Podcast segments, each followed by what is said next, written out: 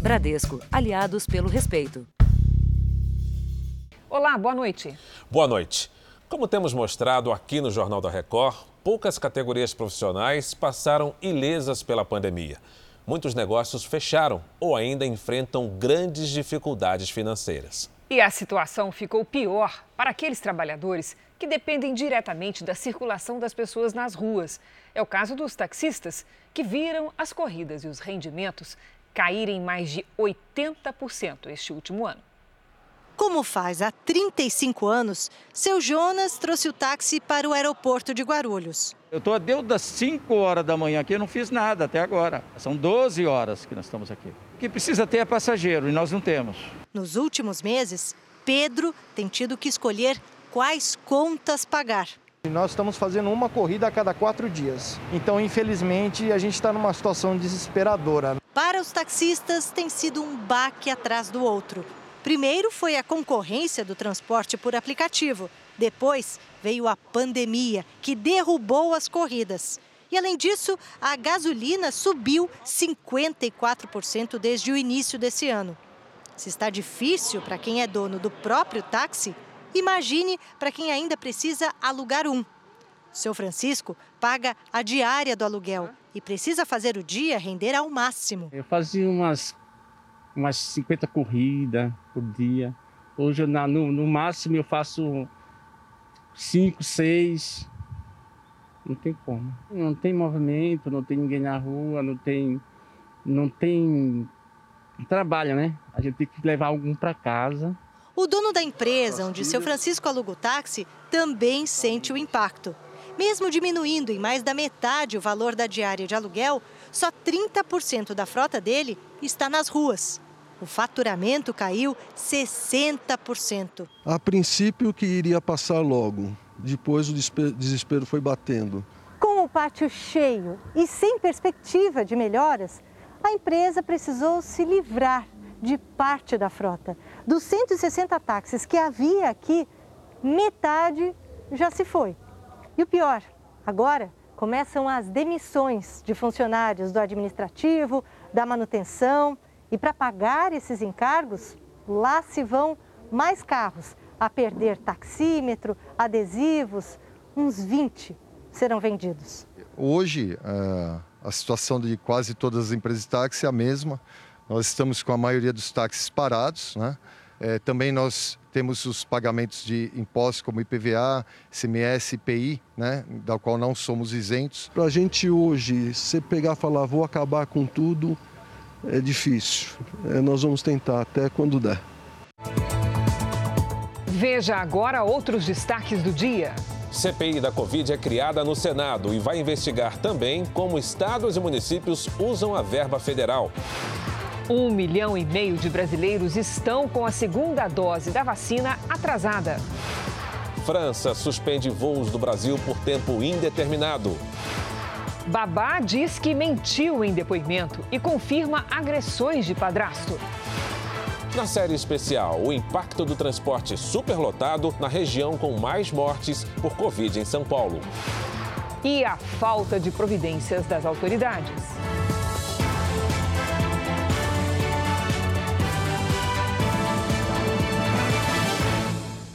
Oferecimento: Bradesco. Novas respostas da Bia contra o assédio.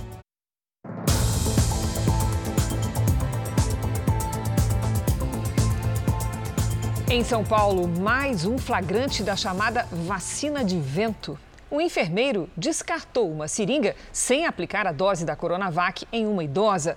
O caso acabou na polícia. E esse tipo de falha pode causar a cassação do diploma do profissional da saúde. Aqui tem o lote e a validade. No vídeo, a enfermeira mostra à idosa o lote e a validade da Coronavac. Depois, suga a dose e a entrega a outro profissional.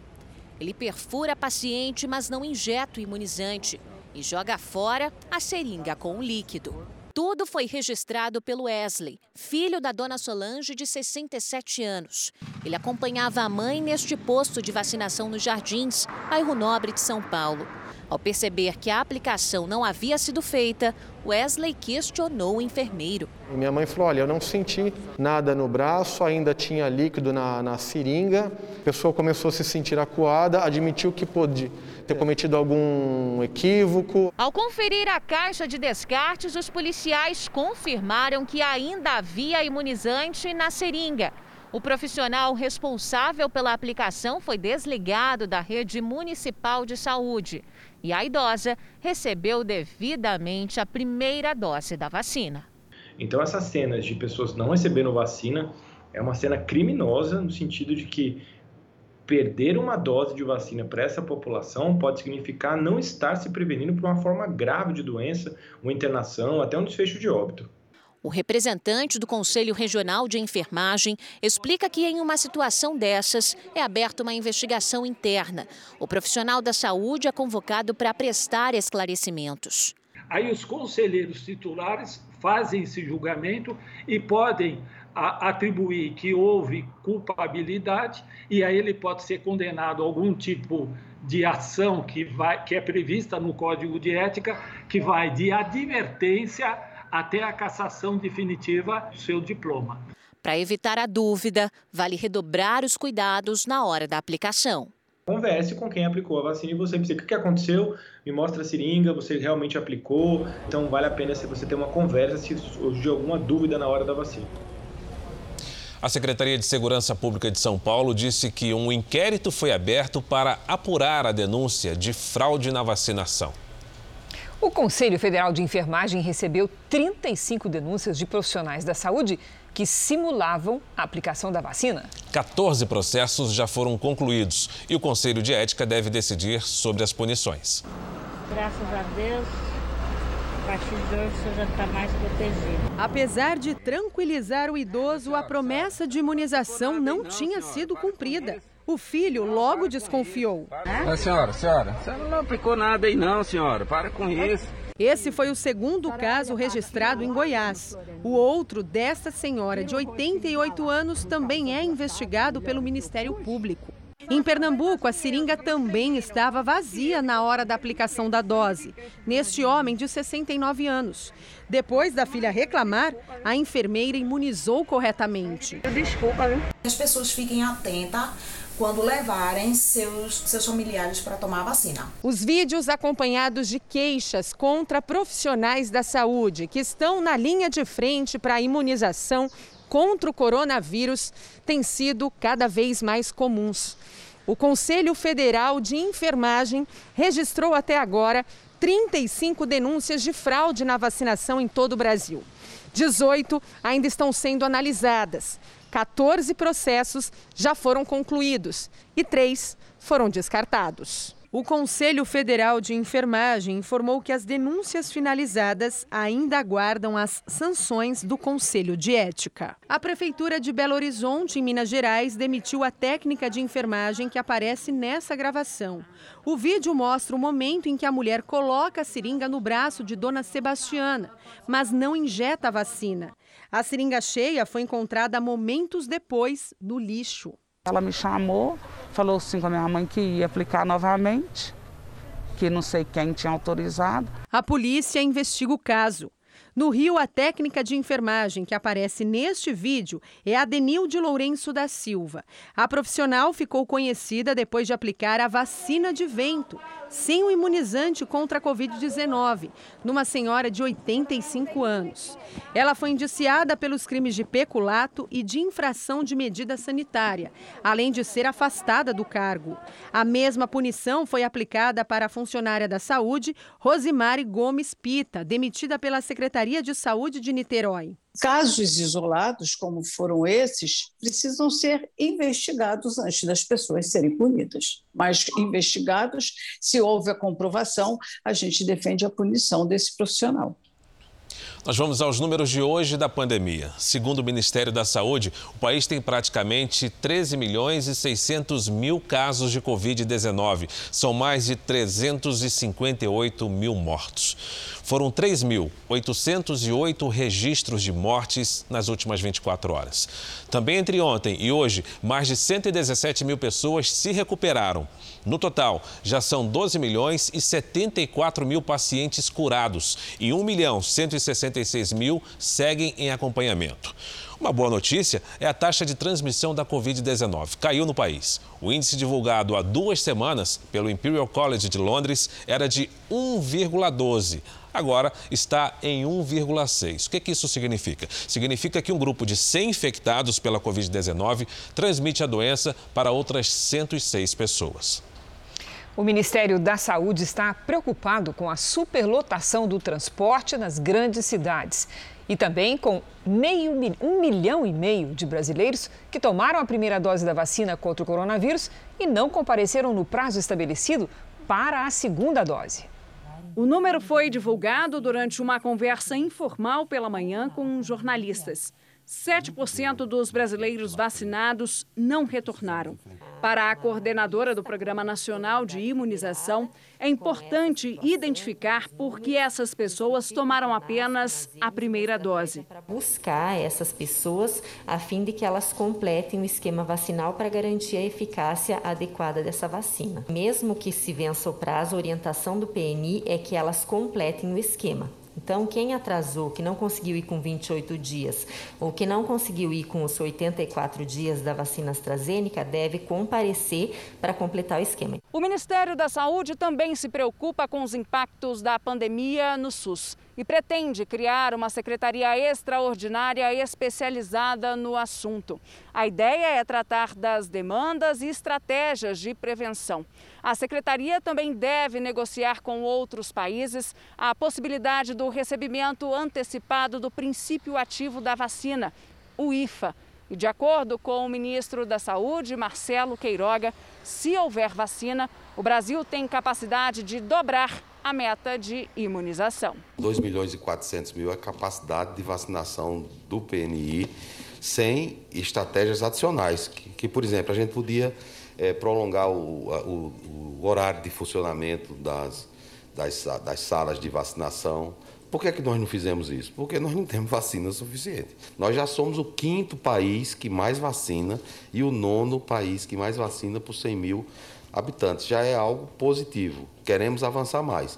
Para conseguir isso, temos que ter mais vacinas. O Ministério estuda ainda lançar uma campanha nacional com foco na prevenção ao coronavírus no transporte público, que em algumas cidades está mais lotado do que antes da pandemia. Os trabalhadores brasileiros, eles usam o quê? Transportes urbanos. Será que a gente não pode melhorar? Será que se nós melhorássemos isso, nós não íamos ter um desempenho melhor? Vai ser um documento, vai ser um documento, vai estar tudo escrito e a ideia é fazer uma campanha.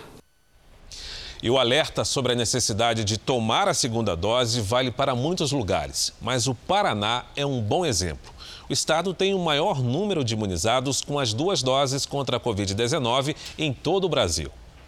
A carteirinha preenchida é motivo de orgulho para esse aposentado. A segurança, muito importante, é isso. Seu Neri foi um dos que enfrentaram uma fila que chegou a 4 quilômetros para tomar a segunda dose.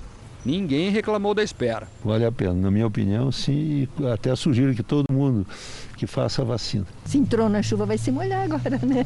Toma a segunda também. Curitiba preparou um esquema especial que garantiu que 97% dos vacinados tomassem as duas doses do imunizante mas essa não é a realidade de todo o Brasil. O Ministério da Saúde aponta que a pior situação é a de São Paulo, onde mais de 343 mil pessoas não tomaram a segunda dose. Em seguida vem a Bahia, Rio de Janeiro e Rio Grande do Sul.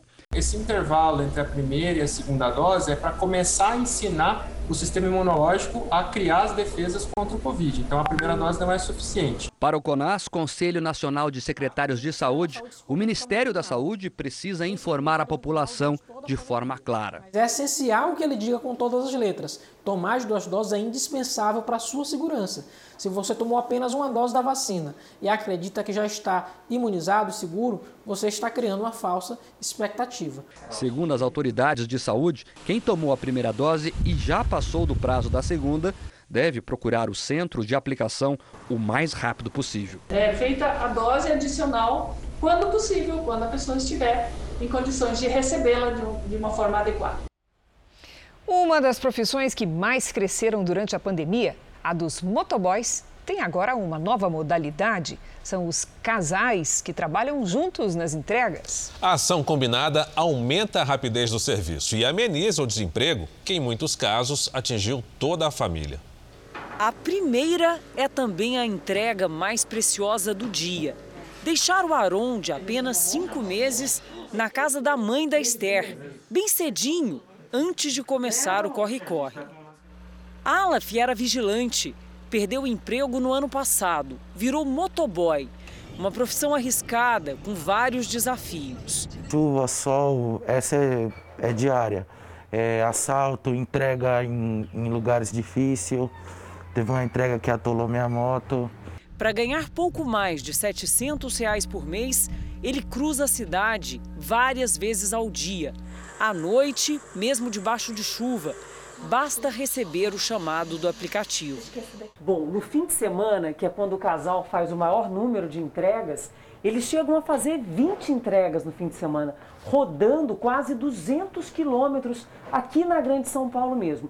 Mesmo assim, o lucro não é tão grande. Um motoboy profissional chega a fazer o dobro de corridas, ou até mais que isso, chegando a rodar até 500 quilômetros.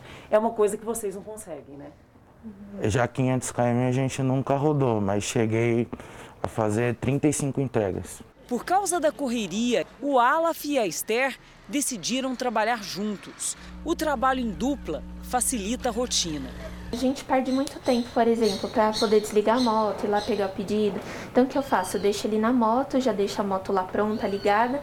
Eu pego, subo, vou lá pegar o pedido, volto, já coloco na bag, só subir em cima e a gente sai. Uhum. Então economiza um tempo maior, né? Três vezes por semana, Dimitra acompanha o Danilo nas longas jornadas. Ela vai, faz a entrega para o cliente, enquanto eu fico esperando, já calculando na outra rota, entendeu?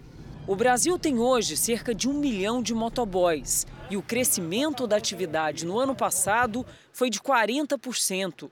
Ainda não existe um levantamento de quantos casais têm trabalhado assim, juntos. Você às vezes puxa a orelha dele também? Claro, nossa, puxo bastante, assim, principalmente eles, assim, às vezes ele corria, já, já dava uma beliscada, assim, pra para se controlar, mas daí também você até monitora, para passar álcool, para ele tá sempre de máscara, mas a gente sempre tem que pegar um pouquinho no pé, né?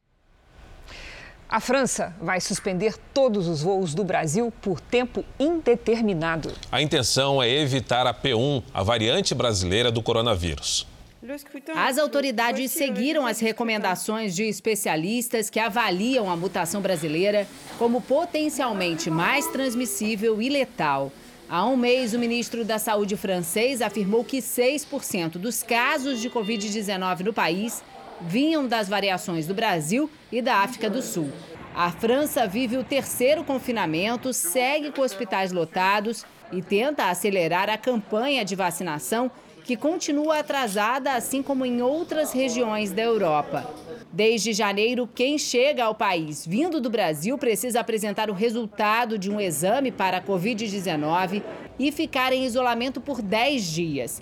Agora, com o anúncio da suspensão dos voos, o governo francês não revelou o que acontece com os brasileiros que estão no país e com os franceses no Brasil que precisam voltar para casa. Na segunda-feira, o ministro dos Transportes da França afirmou que o país é obrigado a manter conexões aéreas com o Brasil.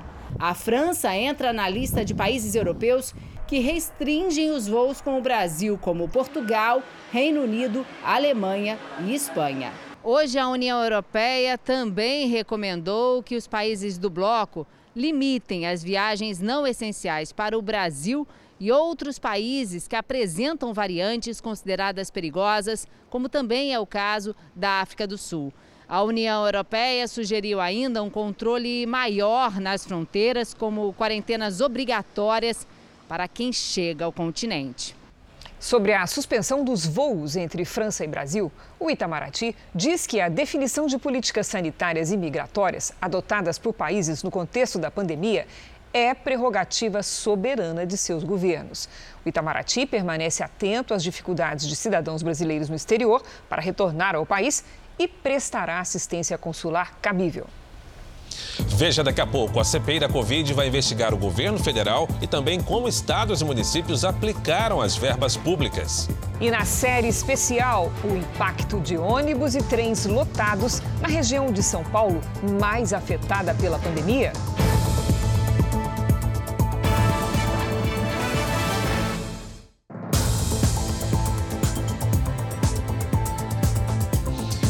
Palácio do Planalto seguem as discussões em torno do orçamento da União. O presidente Bolsonaro negocia mudanças no texto que veio do Congresso. O entendimento é que não é possível sancionar o orçamento do jeito que está. O presidente Bolsonaro começou o dia falando com apoiadores. Ele se irritou depois que uma pessoa pediu atenção ao Rio de Janeiro. Eu sou presidente da República, Estado e município, tem outras pessoas que foram eleitas para tomar não, conta. Você tem que dar atenção todo o Brasil. O pessoal reclama, não. O pessoal fica reclamando que acabou o emprego. Quem fechou o comércio não foi eu. É verdade. Quem te obrigou a ficar em casa não foi eu. Não, não graças a Deus. Ah, eu faço a minha parte. É impressionante, com todo respeito a você aqui. O pessoal, em vez de dar força para mim, critico. É verdade, é verdade. Concordo. Eu, sou, eu, eu dou sou, força. Eu não sou ditador do Brasil. Nos próximos dias, o presidente precisa resolver o orçamento da União. Ele tem até o dia 22 para sancionar ou vetar em partes ou por completo o texto aprovado no Congresso Nacional. O Ministério da Economia apontou falhas na proposta, como recursos insuficientes para despesas obrigatórias. O sinal de alerta foi ligado pelo risco de o governo cometer pedaladas fiscais e crime de responsabilidade caso o presidente sancione o texto do jeito que está. Isso poderia levar a um pedido de impeachment contra Jair Bolsonaro. O presidente tem assumido o comando das negociações, que contam também com os ministros Paulo Guedes, Luiz Eduardo Ramos e Flávia Arruda. As conversas sobre uma solução para o tema estão sendo tratadas de forma reservada. Me garantiu uma alta fonte com acesso às negociações. O sigilo é uma forma de tentar reduzir os impactos políticos de uma decisão que deve passar por vetos parciais, o que pode desagradar parte da base aliada no Congresso. As consultorias do Senado e da Câmara afirmam que, mesmo que a proposta seja sancionada, o presidente não estaria cometendo crime de responsabilidade, mas parte do governo entende diferente. Os Estados Unidos suspenderam temporariamente o uso da vacina farmacêutica Janssen contra a Covid-19.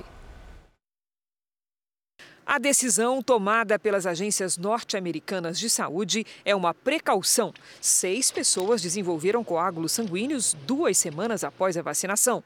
Esses coágulos ainda estão sendo investigados. Sete milhões de doses foram aplicadas nos Estados Unidos. O Canadá deve receber as primeiras doses da Janssen até o fim de abril e acompanha de perto a paralisação nos Estados Unidos. E a Espanha afirma que os benefícios superam os riscos.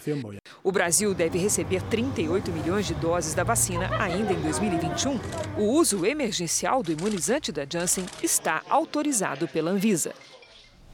E você vai ver daqui a pouco, a babá do menino Henri confirma que mentiu no primeiro depoimento. E também na série especial Transporte Lotado e o impacto em uma região muito afetada pela pandemia.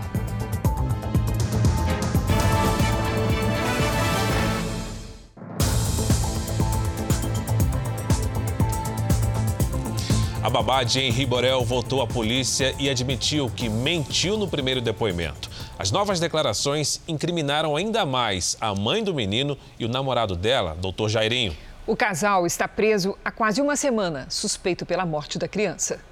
Em 10 horas de depoimento, uma confissão e muitas verdades.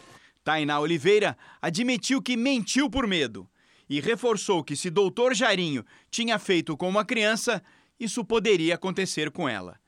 Desde janeiro, ela cuidava do menino Henri Borel, morto no dia 8 de março, com sinais de violência. Dessa vez, Tainá contou que o casal brigava quase toda semana, em portas fechadas ou por telefone.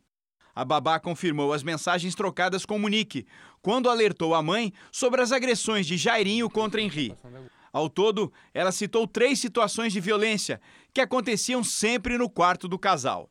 Ao narrar uma das sessões de tortura, Monique pediu que fizesse uma chamada de vídeo com o filho e o menino relatou à mãe as agressões sofridas. A babá relata que Monique pede que ela apague as mensagens do celular para que Jairinho não pegasse o aparelho. Tainá diz que no mesmo dia, Jairinho retorna ao apartamento exaltado e questiona a criança: O que você falou para sua mãe? Você gosta de ver sua mãe triste com o tio? Você mentiu para sua mãe? Nesse novo depoimento, a babá afirmou que contou a Rosângela, a empregada da casa, que Henri tinha apanhado de Jairinho. Essa agressão também foi comunicada à avó de Henri. Enfim, ela disse tudo o que ela tinha para dizer sem colocar nenhum tipo de que, nada que desabonasse a conduta dela. Ela fez o que deveria ter sido feito.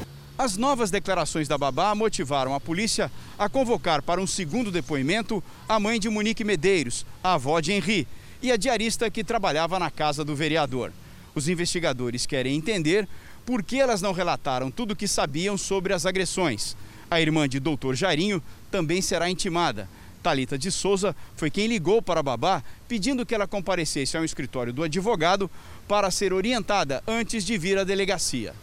Segundo a babá, a mãe de Henri, Monique Medeiros, pediu para que ela, no depoimento, falasse que nunca havia visto nada e que era para apagar todas as mensagens. Tainá também foi chamada por Talita para uma conversa na casa do pai de Jairinho, o ex-deputado estadual Coronel Jairo.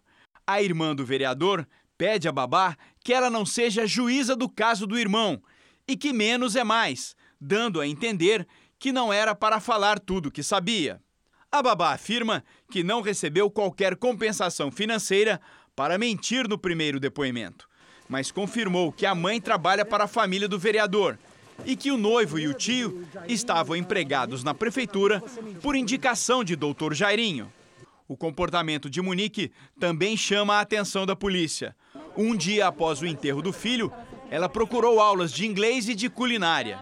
Já Henri, nos últimos dias de vida, passou por sessões com uma psicóloga, em que fez o desenho de casa. A porta com uma grade de ferro poderia ter sido um alerta.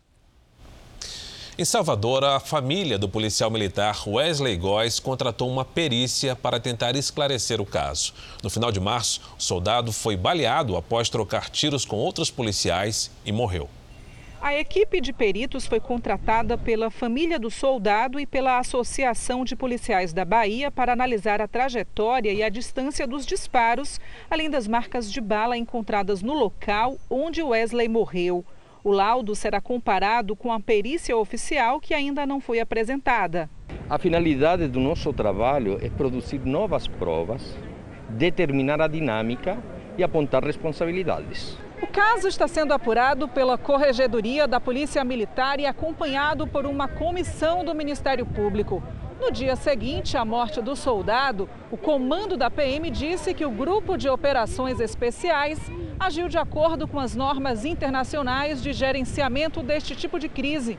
Mas o advogado da família contesta a ação policial. A imagem das testemunhas todas foram uníssonas em dizer que em nenhum momento Wesley atirou contra a guarnição do BOP. Wesley Soares Góes tinha 38 anos e trabalhava no município de Itacaré, no sul da Bahia. No dia 28 de março, depois de passar no quartel da cidade para pegar armas e munição, ele foi até o Farol da Barra, em Salvador. Com sinais de um possível surto psicótico, ele pintou o rosto e gritou palavras de ordem.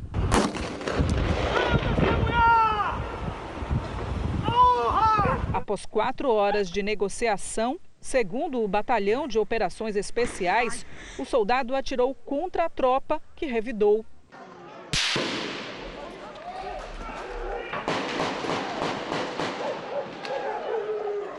Wesley foi baleado e chegou a ser levado para o hospital, mas não resistiu.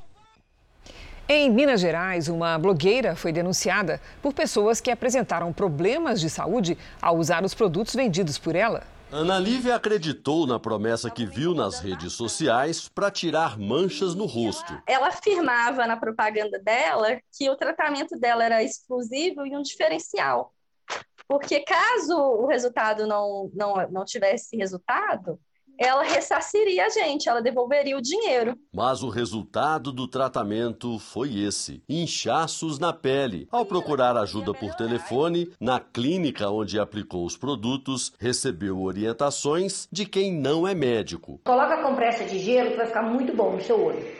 Outras 100 pessoas procuraram a polícia. A blogueira Rafaela Braga revendia produtos de beleza, além de ter uma linha autorizada pela Anvisa. Segundo o diretor comercial de uma empresa de cosméticos de Goiânia, ela teria usado o nome da firma dele para enganar clientes. A pessoa usando indevidamente, criminosamente o nome da nossa empresa. Tem muita gente que até hoje está ligando para a gente, ligando para outras empresas, falando que está tá com o rosto queimado, que usou os produtos dela, que teve reação alérgica. Rafaela, os pais dela e o marido chegaram a ser presos, mas foram soltos e vão responder em liberdade por organização criminosa, adulteração e venda de cosméticos falsificados. Segundo a polícia, na casa da família tinha até um laboratório supostamente usado para falsificar produtos de beleza. Os cosméticos apreendidos foram encaminhados para a perícia. Os exames vão revelar quais os componentes usados nas fórmulas e se fazem mal à saúde. A polícia agora quer saber qual o prejuízo que as vítimas tiveram. Só esta cabeleireira diz que perdeu 700 reais comprando um produto que não fez efeito. Caí no golpe, né? A imunização contra a Covid-19 foi retomada hoje em João Pessoa, mas já foi suspensa novamente por falta de vacinas. Longas filas, aglomerações e muitas reclamações. Depois de dois dias sem o imunizante, essa foi a situação enfrentada por idosos que foram receber a segunda dose. O estoque acabou e a previsão é de que uma nova remessa do imunizante chegue amanhã e que a vacinação seja retomada na quinta-feira. Segundo a Secretaria de Saúde da capital, mais de 20 mil pessoas de outros municípios procuraram os postos de vacinação em João Pessoa, o que também contribuiu para a aglomeração e o fim das vacinas. Vamos ver como é que está a vacinação em todo o país? Entre ontem e hoje, 577 mil brasileiros foram imunizados contra o coronavírus. Com isso, mais de 24 milhões 334 mil pessoas receberam a primeira dose do imunizante, o que significa 11% da população do país. Minas Gerais foi um dos estados que mais doses aplicaram. Foram mais de 2 milhões 413 mil, equivalente a 11,34% da população de Minas. São Paulo já tem quase 6 milhões de vacinados, 5,771, 12,34%. No Amazonas, um dos estados mais afetados, são quase 500 mil imunizados, o que equivale a quase 12% da população. E no sul do Brasil, o estado do Rio Grande do Sul vacinou 1 milhão 766 mil gaúchos. 15,47%. No nosso portal r7.com você pode acompanhar a situação de todos os estados no mapa interativo. Vamos agora a Brasília, porque o ministro do Supremo, Ricardo Lewandowski, determinou que a Anvisa decida até o fim de abril sobre a autorização para importação da vacina russa Sputnik. Vamos a conversar com o Alessandro Saturno, que tem as informações. Boa noite, Alessandro. Olá, Cris. Boa noite para você, para o Fara e a todos que nos assistem. Bom, logo após o anúncio dessa decisão, a Agência Nacional de Vigilância Sanitária divulgou uma nota. A Anvisa apenas reiterou o prazo que foi dado pelo ministro para que ela responda sobre a importação da vacina Sputnik V. Esse prazo começou a contar no dia 29 de março, data em que o estado do Maranhão pediu para importar o imunizante. Agora é o seguinte: se até o dia 28 de abril a Anvisa não se posicionar, o estado do Maranhão está automaticamente autorizado a importar a vacina russa sob sua inteira responsabilidade. Cris, Fara, volto com vocês. Obrigada, Alessandro. Ainda em Brasília, o Senado criou hoje a CPI da Covid. As ações do governo federal serão apuradas pela comissão. Os estados e municípios também poderão ser investigados. No fim da tarde, o presidente do Senado leu o requerimento de abertura da CPI da Covid. Rodrigo Pacheco unificou os dois pedidos de CPIs e ainda não marcou data para a instalação dos trabalhos. A comissão terá como objeto o constante do requerimento do senador Randolfo Rodrigues, acrescido do objeto do requerimento do senador Eduardo Girão. Este, portanto, limitado apenas quanto à fiscalização dos recursos da União repassados aos demais entes federados para as ações de prevenção e combate à pandemia do Covid-19, e excluindo as matérias de competência constitucional atribuídas aos estados, Distrito Federal e municípios. O líder do governo no Congresso pediu que a CPI só seja instalada quando todos os envolvidos na comissão estejam vacinados. Enquanto não tiver condição de funcionar com pessoas imunizadas em qualquer categoria, em qualquer profissão, que a CPI não possa funcionar é, presencialmente por essa questão. O senador Eduardo Girão defendeu a ampliação do leque da investigação. Não há que se falar, repito, em investigação de governadores e prefeitos, e sim de recursos federais que podem ter sido desviados de seu propósito ou utilizados de forma superfaturadas. A Secretaria-Geral do Senado explicou que o regimento interno da Casa não permite que governadores e prefeitos sejam investigados por uma comissão parlamentar de inquérito do Senado. Mas a CPI pode, por exemplo, seguir o caminho do dinheiro destinado a estados e municípios. Ao todo, são 18 integrantes, 11 titulares e 7 suplentes. O bloco dos partidos MDB, Republicanos e PP terá direito a indicar três senadores titulares. Os blocos do PSDB, Podemos e PSL e do DEM, PSC e PL terão dois senadores cada, assim como o PSD. Já o bloco formado por Rede Cidadania, PSB e PDT tem direito a indicar um senador. O bloco do PT e do PROS também um. Nos bastidores, o senador Renan Calheiros já se articula para ficar com a relatoria da CPI. E Tasso Gereissati se movimenta para ocupar a presidência. Esses dois nomes não agradam o presidente Jair Bolsonaro, que tenta emplacar pessoas mais alinhadas a ele, como o presidente do PP, por exemplo, Ciro Nogueira. Amanhã, o plenário do Supremo Tribunal Federal decidirá se mantém o entendimento do ministro Luiz Roberto Barroso, que, atendendo a um pedido de dois senadores do Cidadania, determinou por liminar que o presidente do Senado instalasse a CPI da Covid. Em entrevista por telefone ao repórter Clébio Cavagnoli, o ministro Marco Aurélio disse acreditar que o julgamento amanhã pode perder o motivo de existir, já que o presidente do Senado abriu a CPI. Vai ficar prejudicado o mandado de segurança, porque o presidente Pacheco vai desengavetar o requerimento da minoria. Apesar do líder do governo no Congresso, senador Eduardo Gomes, ter feito esse pedido para que a CPI seja instalada apenas depois de que todos os envolvidos na comissão sejam vacinados ou tenham sido vacinados, a solicitação não foi levada adiante. Caberá ao Senado decidir se o pedido será motivo de avaliação na própria CPI. Uma câmera de segurança flagrou um grave acidente em Campo Largo, no interior do Paraná. Nas imagens, um carro é atingido por um caminhão-tanque que, na sequência, bate em um ônibus que vinha no sentido contrário. Aconteceu aí essa explosão. Segundo a Polícia Militar, o motorista do táxi morreu no local. Os outros condutores não se feriram. O ônibus não tinha nenhum passageiro. Quando um determinado modelo de carro apresenta algum problema, as fabricantes fazem o chamado recall. Chamam os proprietários para ajustar o possível defeito. E agora, atender a esse chamado passa a ser obrigatório. Se houver descumprimento, o motorista estará impedido de regularizar a documentação do veículo. Não é mais uma opção. Com a nova lei de trânsito, quem não atender a um recall pode ficar sem o licenciamento do carro. O recall é disparado geralmente quando alguma peça apresenta um defeito de fabricação. O problema, na maioria das vezes, põe em risco principalmente quem está dentro do carro. Mesmo assim, segundo a Anfave, a Associação Nacional dos Fabricantes de Veículos Automotores, pouco mais de 40% dos proprietários respondem aos chamados. As montadoras são obrigadas a anunciar os recalls, comunicar os donos dos modelos que necessitam do reparo e fazer o serviço gratuitamente. A notificação também chega pelo Denatran para quem tem a carteira digital de trânsito. O motorista ainda pode verificar se há pendências no portal de serviços do Denatran, digitando o chassi ou a placa do veículo. O dono do carro tem um ano para regularizar a situação. A partir desse período, o documento fica com um aviso de atraso no recall. E no ano seguinte, se a pendência permanecer, o licenciamento é bloqueado.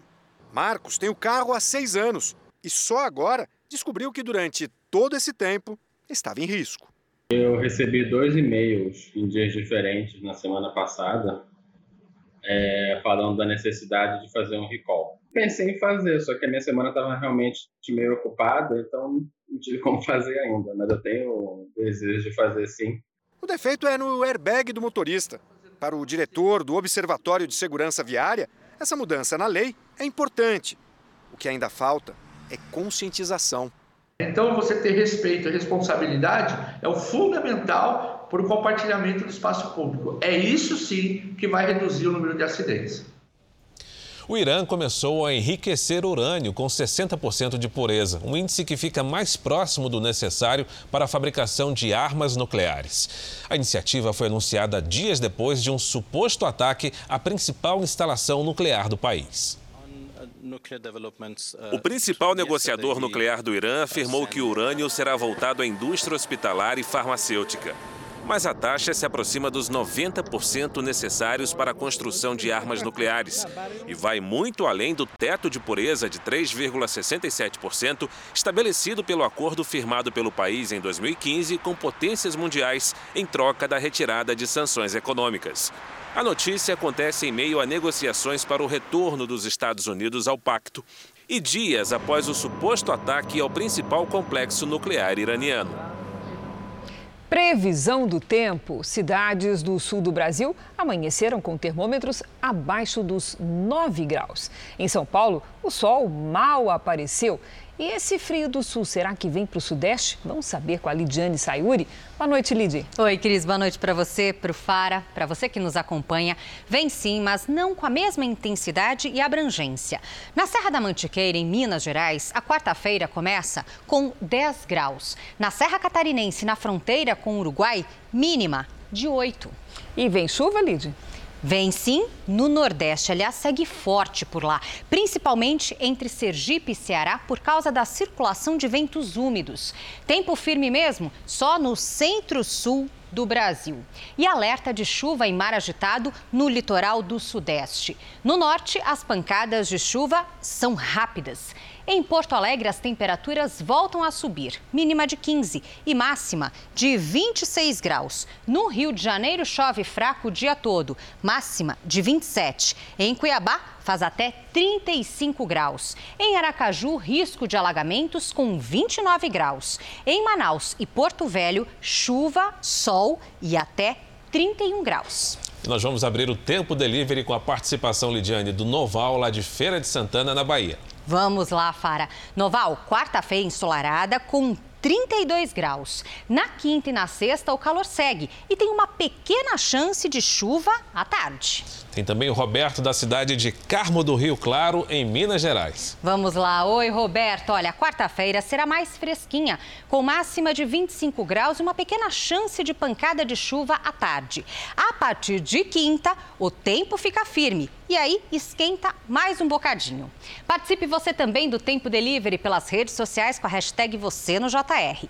Em São Paulo, o sol aparece mais e fica menos frio, digamos assim. Amanhã, mínima de 15 e máxima de 22 graus. Casaquinho ainda. Pois é. Obrigada, Lidi. Até amanhã, Obrigado, gente. Lidiane. Vamos agora com a opinião do Augusto Nunes. Boa noite, Augusto. Boa noite, Cris. Boa noite, Fara. Boa noite a você que nos acompanha. A redução do volume de passageiros diários provocada pela pandemia ameaçou ampliar o prejuízo da Companhia do Metrô de São Paulo em 2020. Entre a saúde dos passageiros e a musculatura financeira da empresa, o governo estadual optou pelo dinheiro. Em vez da adoção de medidas de distanciamento social, o que houve foi a diminuição dos vagões e a eternização das aglomerações que disseminam o vírus chinês. Essa decisão estarrecedora está escancarada no relatório anual da Companhia do Metrô, que mesmo assim registrou um prejuízo de 1 bilhão e 700 milhões de reais em 2020. Para que o buraco não fosse ainda maior, uma imensidão de usuários permaneceu exposta à contaminação. Na linha verde, que opera na Avenida Paulista, oito composições deixaram de circular. Na linha vermelha, famosa pela superlotação permanente, subiram dos trilhos 11 composições, três das quais nos horários de pico. O que tem a dizer o governador João Dória e os integrantes do Centro de Contingenciamento da Covid-19? Até agora, um diretor do metrô limitou-se a sugerir que os passageiros não conversem entre si. Ou seja, a solução para as aglomerações homicidas no metrô é o silêncio. Sapopemba é um bairro da zona leste de São Paulo com aproximadamente 300 mil habitantes. Se fosse uma cidade, estaria em sexto no ranking dos municípios com mais mortes por Covid no estado. E é justamente o morador dessas regiões periféricas que mais se arrisca ao pegar o transporte público lotado para ir trabalhar. Um estudo da Universidade Federal de São Paulo relaciona as viagens de ônibus e de metrô com os óbitos por coronavírus.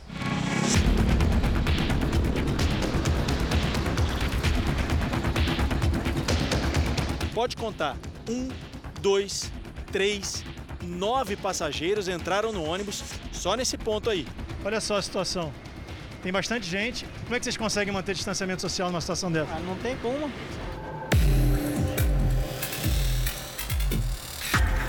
De dentro de um dos ônibus, um pedido desesperado de ajuda. Essenciais, cara. Nós estamos aqui, ó. Nós não paramos. Estamos aqui todos os dias. Já perdemos muitos companheiros. Pelo amor de Deus, nos ajuda aí, ó.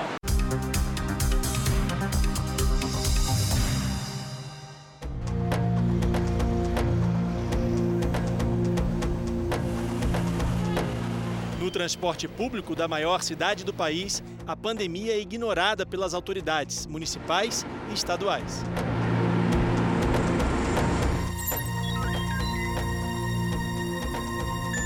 Nós pega o metrô é todo dia lotado, lotado, correndo perigo, lotado. O ônibus também tá a mesma coisa. Falar que pôs muito ônibus é mentira. Que é tudo lotado, é um encostando no outro, é coisa, é, fica tudo prensado. Um relatório do metrô de São Paulo revela que no primeiro ano da pandemia, os passageiros esperaram mais tempo nas plataformas das estações do que no ano anterior mas nem todo mundo pode fazer isso.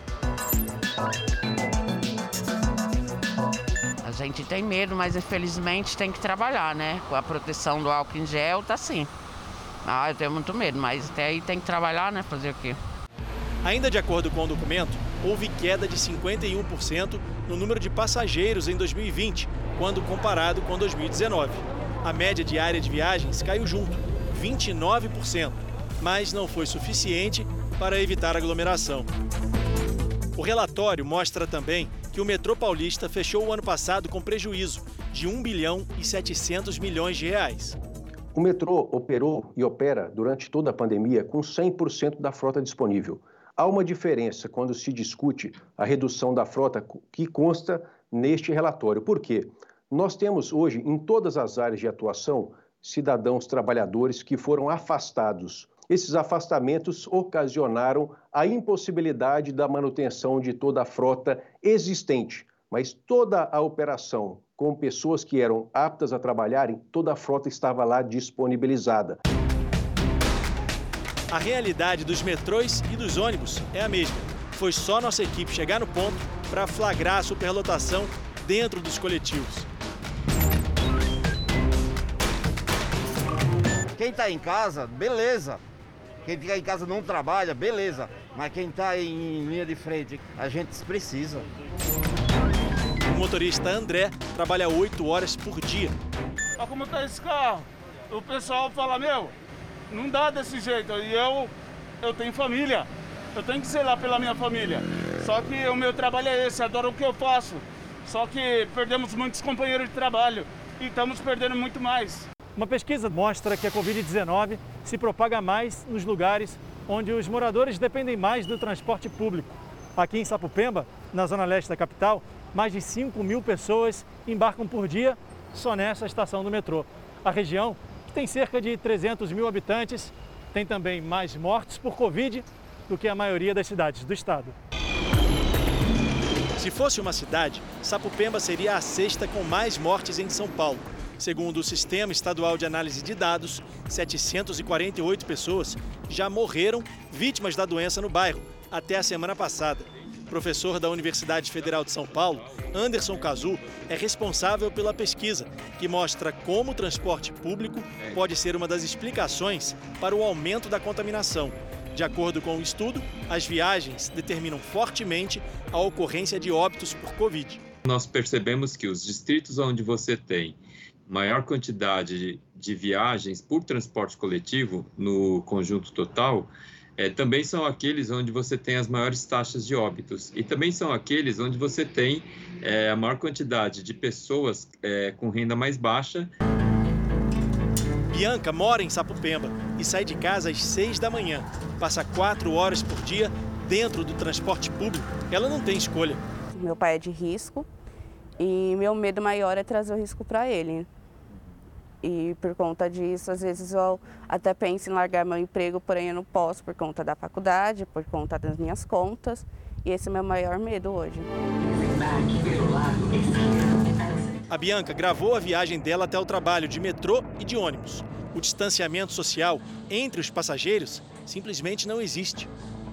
Ou você entra cheio, ou você não vai trabalhar, né? Como muitas pessoas não conseguem trabalhar como home office, então a, o jeito é entrar no ônibus lotado mesmo e, e trabalhar. Quem mora no estado de São Paulo precisa seguir as regras da fase vermelha. Apenas comércio essencial pode funcionar. Restaurantes só podem atender pelo delivery e celebrações religiosas estão proibidas. Mas o rigor que afeta a maioria da população deixa de existir nas linhas de transporte público da capital paulista. Você pensa numa duas horas no transporte público, seja trem, BRT, metrô ou ônibus comum, isso é realmente bastante comprometedor é, do primeiro pilar que visa justamente reduzir o risco de transmissão. Então você vê que nesse momento o risco é alto. Quem morrer, morreu. Salve-se quem puder. Perguntado sobre a aglomeração nos transportes, o governador de São Paulo, João Dória, disse que o problema não é exclusivo do Estado. Nós temos mostrado nesta semana no Jornal da Record e em outros programas o excesso, a superlotação, sobretudo em trens e em metrôs. O que, que o governo do Estado de São Paulo vai fazer para resolver isso aí? Tá, o problema de transporte coletivo não é um problema de São Paulo, é um problema do Brasil. É um problema da cidade de São Paulo, da cidade do Rio de Janeiro, de Brasília, de Curitiba, de Belo Horizonte, de Porto Alegre, de Recife, de Fortaleza, do Brasil inteiro. Não é um tema de São Paulo. E não é um tema só do Brasil, é um tema mundial. É uma questão que você tem é transporte de massa. Você não pode imaginar transporte de massa sem a presença de pessoas e a proximidade entre elas. Quanto que vale esse risco? Olha, a nossa vida, né? Porque se a gente ir, a gente pode morrer de coronavírus. Se a gente é, ficar, a gente pode morrer de fome, porque sem trabalho a gente consegue pagar as contas, não consegue fazer mercado, não consegue, né, sobreviver. Então, infelizmente, é um risco que você tem que correr.